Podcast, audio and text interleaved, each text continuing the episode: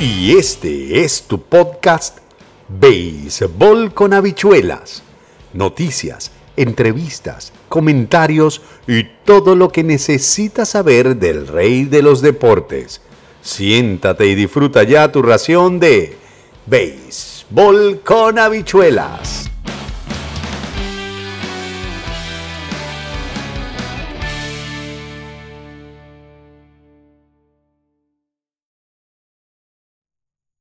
Y este es tu podcast, Béisbol con habichuelas. Al momento de grabar este podcast no tenemos la noticia como tal de lo que sucedió, pero Luis Arraez y los Marlins de Miami durante todo este tiempo no pudieron llegar a un acuerdo, no pudieron terminar de concretar las aspiraciones económicas de lado y lado.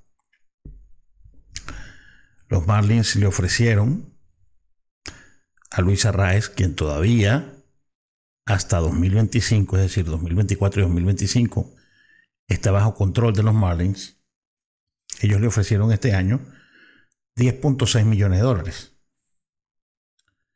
Mientras que el equipo de o Luis Arraez, el propio pelotero, le ofreció o quiere 12 millones. Como no pudieron ponerse de acuerdo en la cifra, en el monto,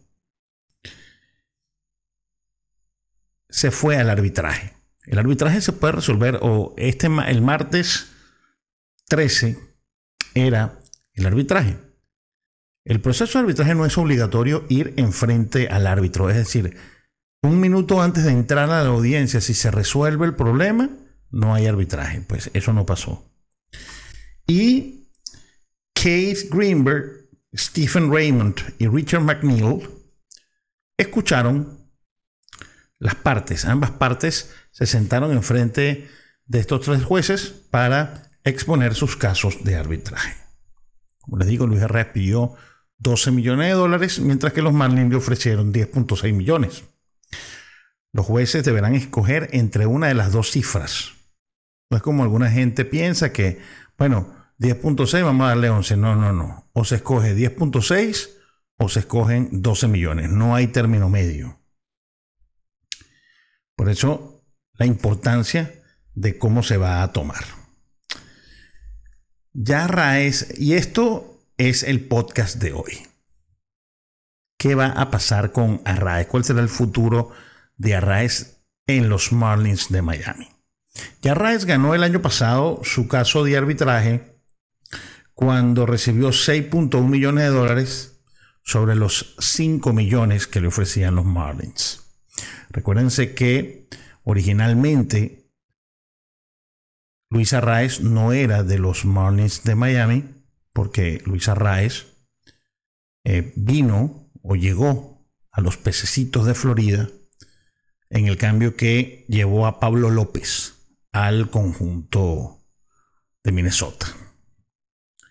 Arraez en aquel momento, 2022, llegó como champion bate con 316 de promedio, 8 honrones y 46 remolcadas. Llegó a los Marlins de Miami. Y nadie se imaginaba que iba a hacer algo que nadie había logrado en, el deporte, que es ser champion bate en una liga diferente por segundo año consecutivo. Nadie ha sido champion bate en dos ligas consecutivas, en dos ligas diferentes en años consecutivos. Solamente lo logró Luis Arraez. Pues resulta que Luis Arraez lideró fue champion bate en la nacional y además champion bate de las grandes ligas porque fue el promedio más alto de todo el béisbol, con 354. Además de soltar 203 hits, el segundo detrás de Ronald Acuña en la Liga Nacional, tiró 30 dobletes, es decir, una capacidad de aporreo bastante grande, 10 honrones y un OPS de 133.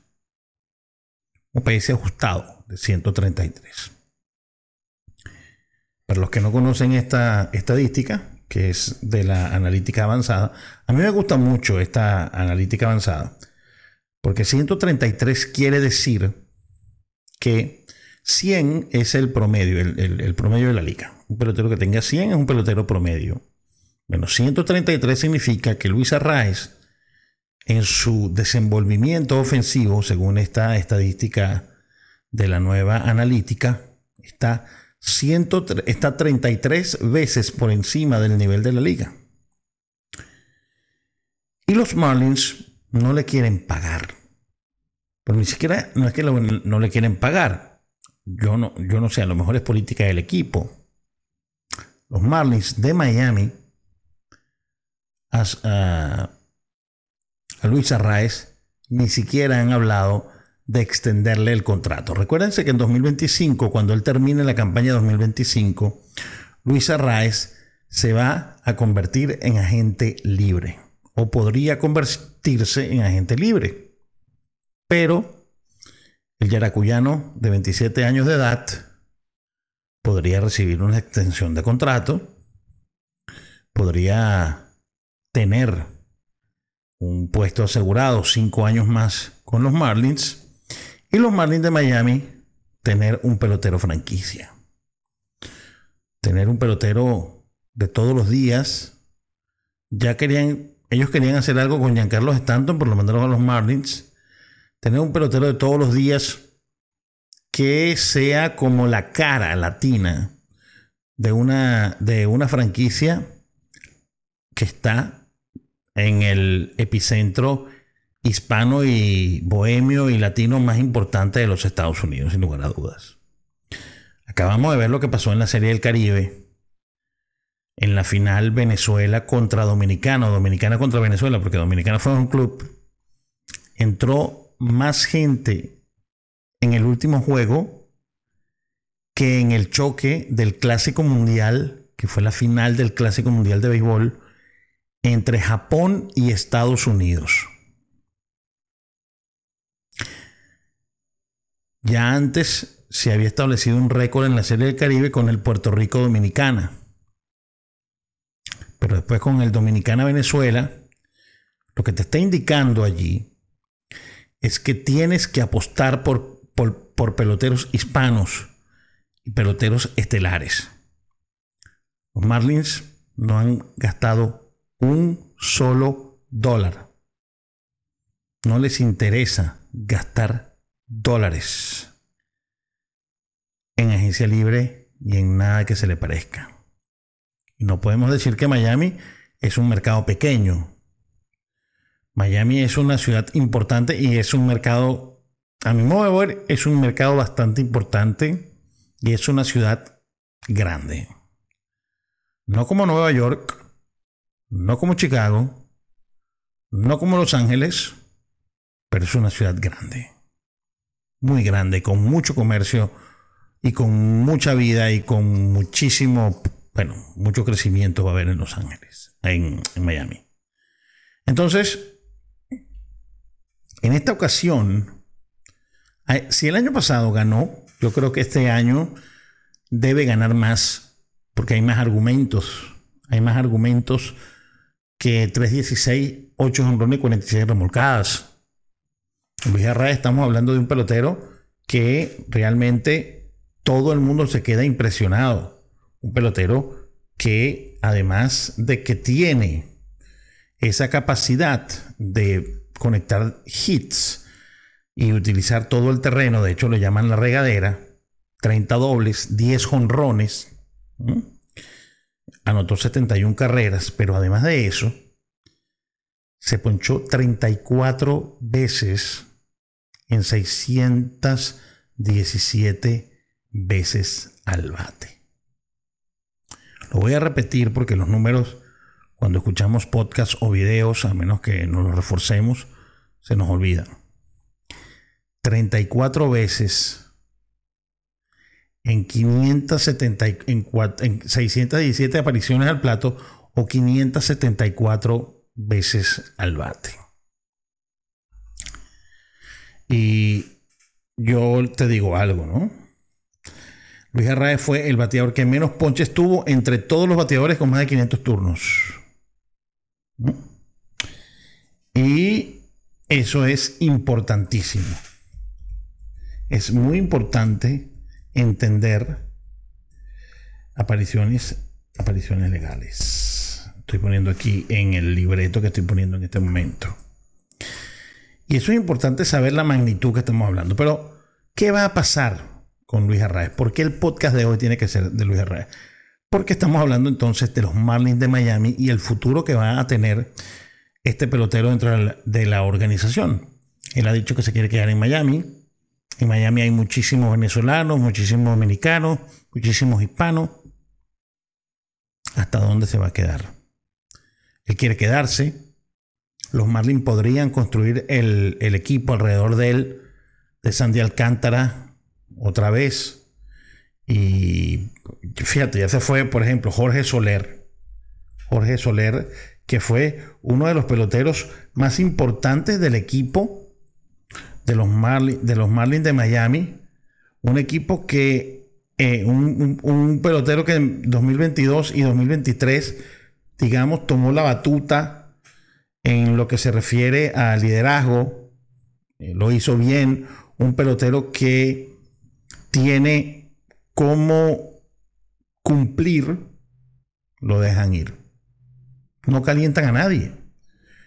Vamos a ver de la nómina de los Marlins de Miami. Ellos, Nick Forte, Julie Gurriel, Luis Arraez, Joey Wendell, Jan Segura, Brian de la Cruz, Jazz Chilholm Jr., Chisholm, el, el, el bahamiño, el de, el de las Bahamas, podría ser una gran figura. Jazz Chisholm, Chisholm. ¿Podría ser una gran figura Chisholm? Eso no lo sabemos. ¿Mm? Porque tampoco quieren arriesgarse. O sea, los Marlins no se arriesgan.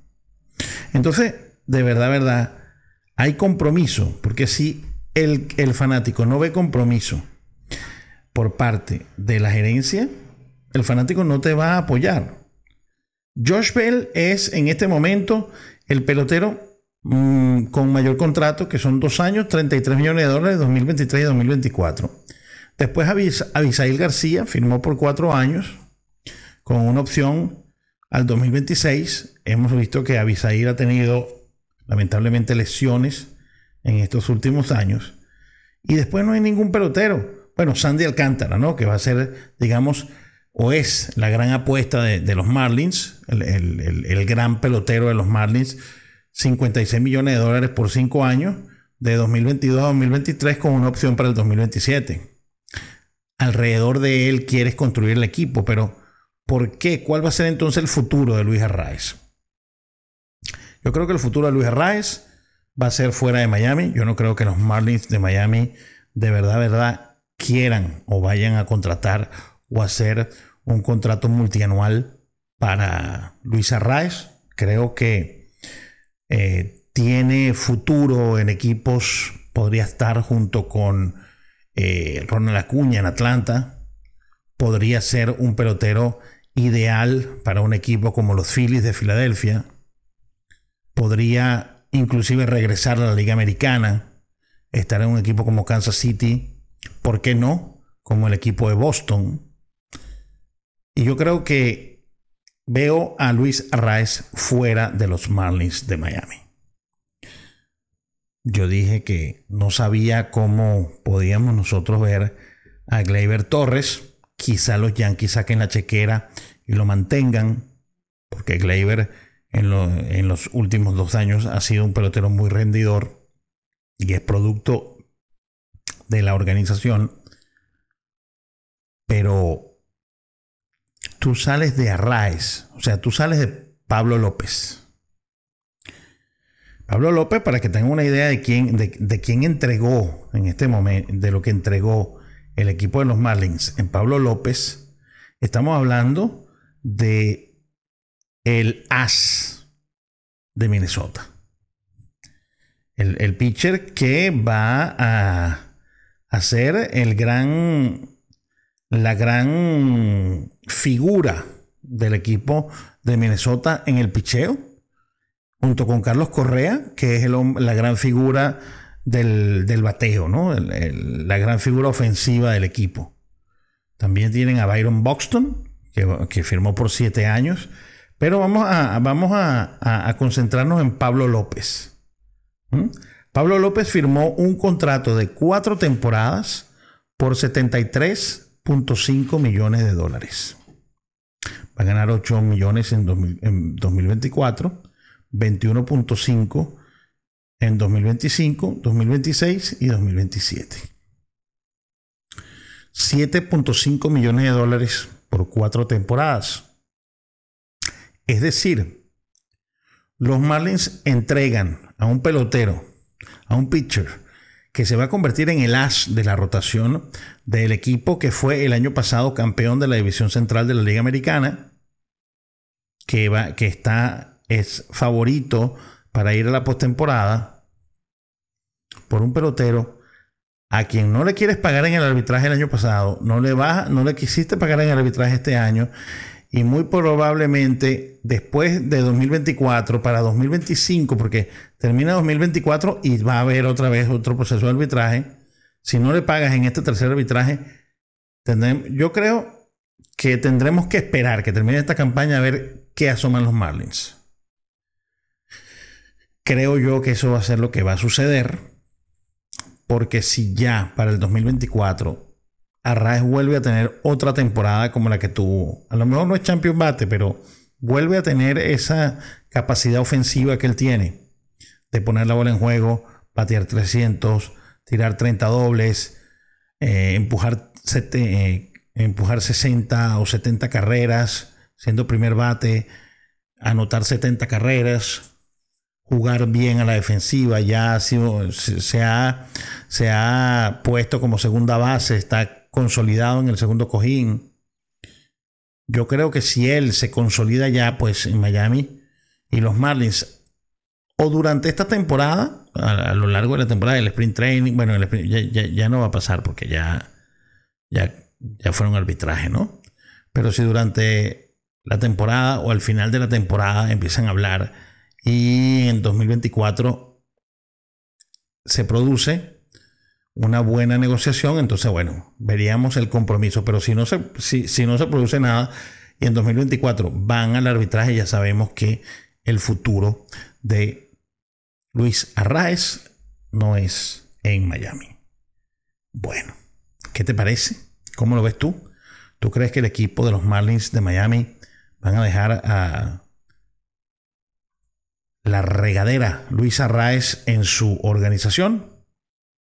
Déjamelo abajo en tus comentarios si lo estás viendo aquí en YouTube o también puedes escribir un podcast con el hashtag béisbol con habichuelas y me dejas tu comentario.